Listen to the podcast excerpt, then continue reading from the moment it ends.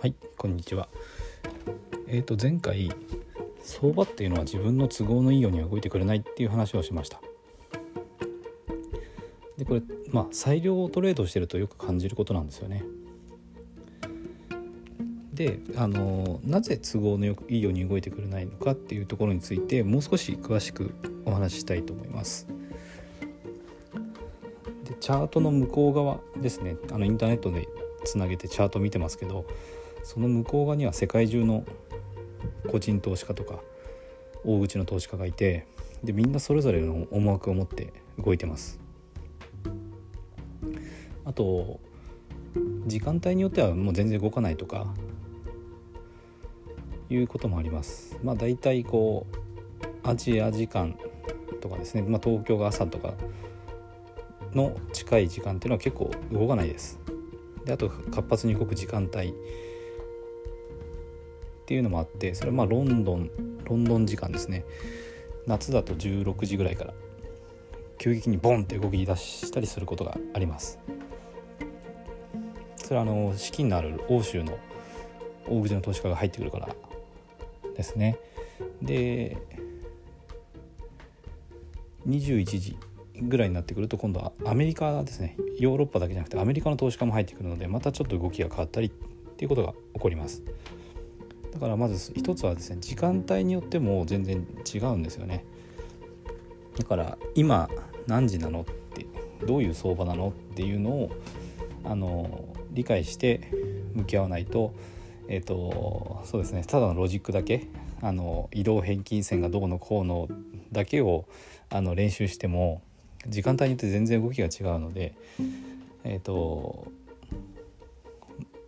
まあ自分の思い通りにいかない。っていうふうになっちゃいます。でちゃんと時間帯を把握して、えー、といれば、まあ、逆に言えばあの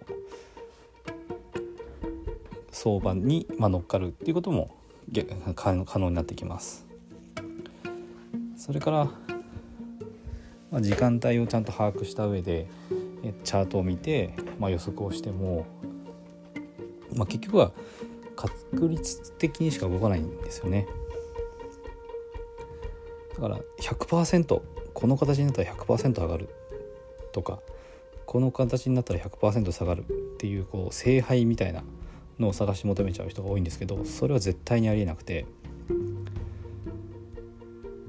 でこれもなぜかっていうのがあのあるんですけども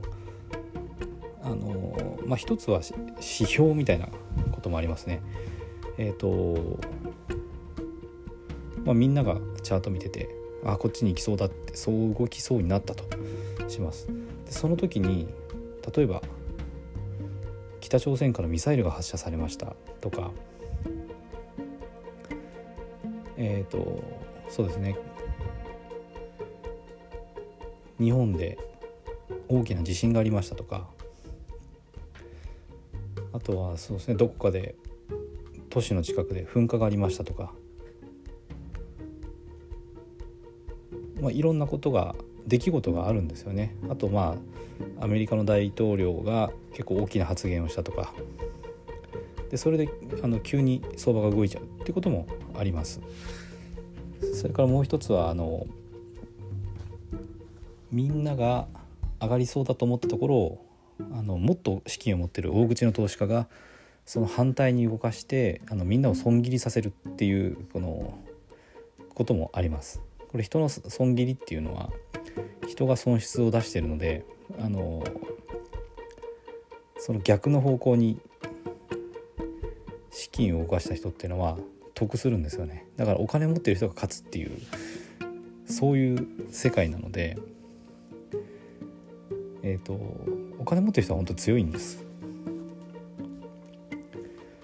でだけど結局相場っていうのは規則的に動いているような後から見たらそのチャートが波打ってるんで確率的なことをちゃんと理解した上で負けもあのある一定割合で絶対起こるんだっていうことを理解してちゃんと取り組めば勝てるんですけどえーと、それがないなくて自分のあの思った通りに動くと思っちゃうとあの絶対ダメです。ということで、まあ、自分の思い通りに動かないっていう理由ですね、まあ、時間帯によるものとかそれから指標によるもの。あとは大口投資家がそのわざと狙ってくる。個人投資家とかのその自分たちよりも資金が少ない投資家の、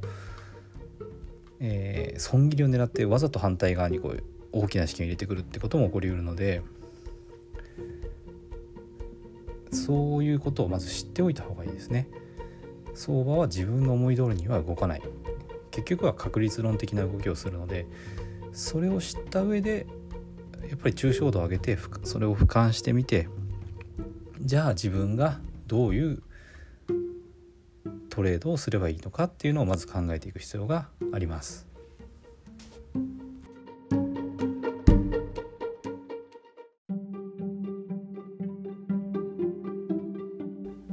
最後まで聞いていただいてありがとうございます。チャンネルの説明ページにブログと公式 LINE アットの案内があります。私自身が経済的自由を目指して取り組んでいる不動産投資と FX で得た経験から収益を向上させるための情報を配信しています。